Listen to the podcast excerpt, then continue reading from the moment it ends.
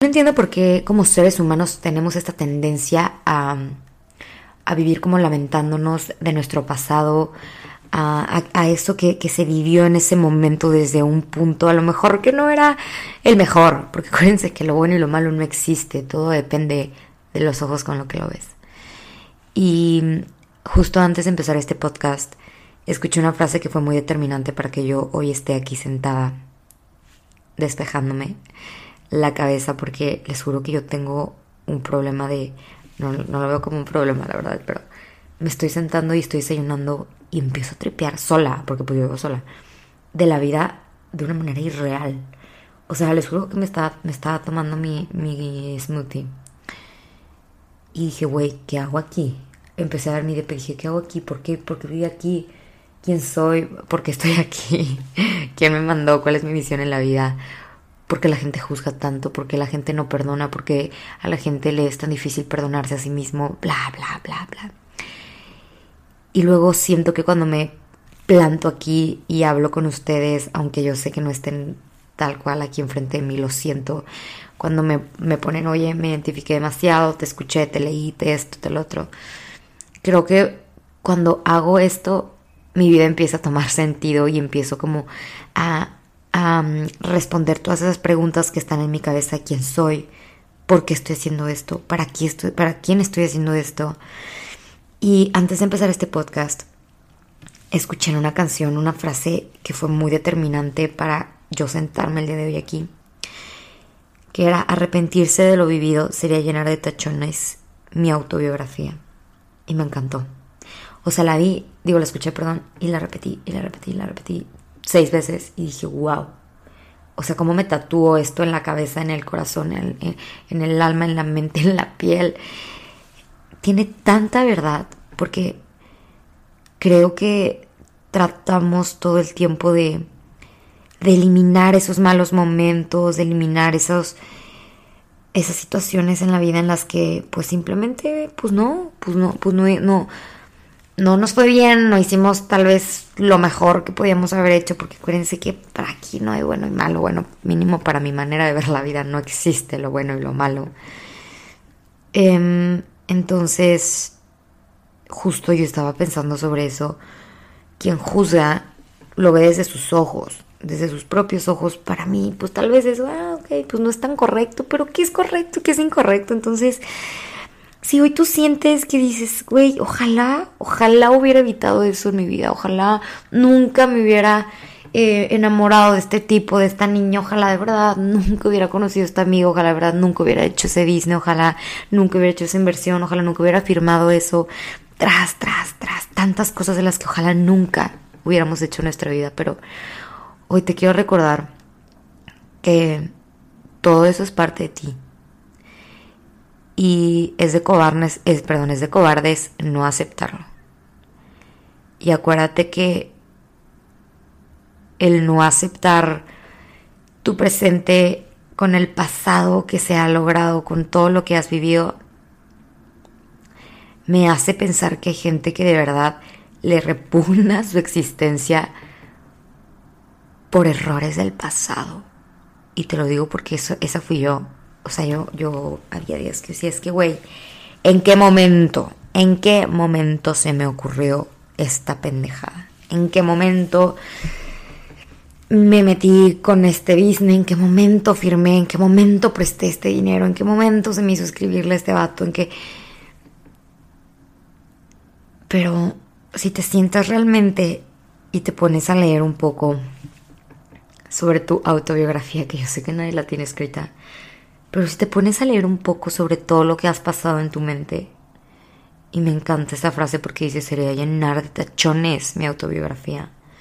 Y bueno, mínimo yo, Sofía, me encanta tener mis textitos limpios, no perfectos, ojo, porque dentro de ese texto ha habido errores, pasadas de lanza, me han hecho fraudes, me han roto el corazón, yo tal vez he roto el corazón otras 50 veces más, la he cagado, eh, me han cagoteado 50 mil veces a mí y eso no significa que no tenga que estar ahí, claro que está ahí, pero tachar, taparlo, ocultarlo, qué pena.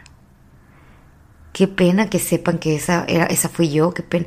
Güey, literal, qué pena robar y que te cachen. ¿Por qué?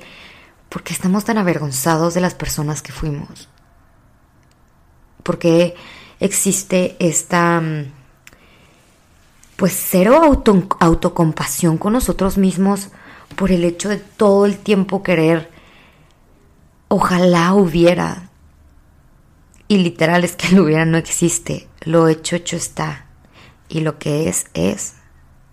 Y hoy te invito a que voltees y veas ese pasado y veas toda tu autobiografía y todo lo que llevas escrito hasta hoy y digas, güey, qué chingón. Qué chingón que fui esa la estúpida que se ponía hasta la madre todos los fines de semana y hoy estoy sentada aquí viva escribiendo y no muerta y no violada y no desaparecida. Porque a ver, mis amigas y yo vivíamos la vida al límite. O sea, ya en algún punto de mi vida les platicaré, pero al límite. O sea, en nosotras no existía el peligro. Unas, más, era, unas eran más aventadas que otras, obviamente, pero no existía el peligro. Güey, este vato, vámonos, órale, jalo, todas sin conocer a los vatos del otro pinche lado del país. O sea, de verdad que voltea y di, wow, después de todas esas cagoteadas, después de todas esas, a lo mejor, decisiones no, no tan, que no fueron tomadas con tanta expansión, con tanto pensamiento, con tanta certeza, que hoy voltees y digas, güey, estoy aquí, sentado, sentado, vivo. Y a lo mejor sí que no estoy viviendo la, mejor vida que me pudo haber tocado, pero acuérdate que hay algo muy maravilloso en el mundo y, y es que todos tenemos la oportunidad de crear la vida de nuestros sueños. Yo siempre he pensado que, que nosotros venimos a este mundo en un lienzo en blanco y tú decides Em, con qué vas a empezar a pintar, si empiezas con crayolita, con lapicito, que esto, que el otro, si después le metes acuarelas, unas pinturas bien chingonas, te compras unas brochas perras y empiezas a hacer la mejor pintura de tu vida. Pero imagínate si cada persona que está pintando ese lienzo todo el tiempo quiere tachar, borrar, encimar para evitar que, que ese pasado oscuro, que esas malas decisiones, malas entre comillas, que llegaste a tomar en tu vida, definieran el final de tu pintura. Güey, qué increíble que eso esté ahí. Qué increíble se me hace ver mi autobiografía y voltear y decir, qué bárbara, me la bañé, pero hoy volteo y me encanta que eso esté ahí. Me encanta que eso forme parte de mí porque me hizo crecer demasiado, porque hoy volteo y digo, ya sé a dónde no vuelvo a regresar. Ya sé con quién no vuelvo a caer. Ya sé que la gente lastima. Ya sé que yo también he lastimado. Ya sé que no vuelvo a prestar dinero en mi vida. Ya sé que no vuelvo a salir a la peda estando emocionalmente más y tomándome mis problemas y escupiéndolos después, porque todo siempre se saca en la borrachera. Entonces, hoy yo te invito a que voltees y digas, qué chingona autobiografía llevo. Con sus altas, con sus bajas, como sea que hayan sido, como sea que estén siendo. Pero qué bonito de verdad ver ese papel y verlo sin ningún tachón. Porque nunca te debes avergonzar de la persona que fuiste ni de la persona que eres. Porque avergonzarse es de cobardes. Y porque qué cobarde es el que le da pena y el que le da vergüenza no aceptar la persona que fue, que para los ojos de alguien tal vez fue la peor versión. Qué cobarde. Y te lo digo porque yo fui esa cobarde mucho tiempo. Esto me encanta porque aquí mínimo donde yo vivo, pues todo se sabe, según, ¿verdad? Todo se sabe de mí, todo se supo de mi relación, todo se sabe de esto, todo se supo de mis negocios, todo. Ya, la, la, la, la, pues sí, cabrón, qué putiza para mí que soy blogger y que pues por consecuente la gente crea que sabe qué pedo con mi vida, con mis negocios, con mi relación, con mi escuela, con mi dinero. Qué cabrón se me hace que la gente va por, por la vida diciendo y señalando, ay, esta vieja hace un año se pasó de lanza y esta vieja esto y este vato era un pendejo y ese vato le puso el cuerno y esto y es como, güey, qué cabrón. Qué bueno que tú no eres una persona tan visualmente reconocida y, tan que estés en la boca de todos. Qué cabrón, me encantaría ser tú. Porque te recuerdo que todos, todos tenemos cola que nos pisen. Y a unos, por el medio en el que estamos, no la pisan más.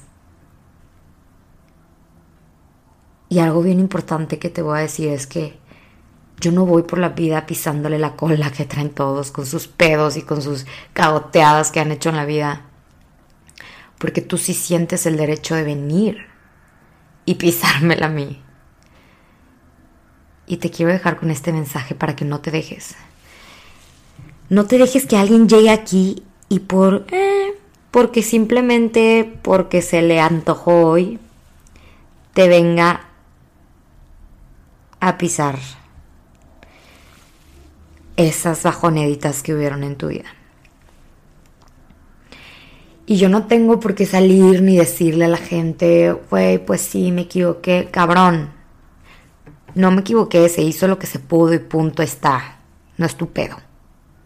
Y yo todas las noches que lloré y todas las noches que me culpé y yo todas las noches que me costó perdonar y que me costó perdonarme y que le fallé a esa persona y que le fallé a esa amiga y que le fallé a sus papás, ya lo viví yo.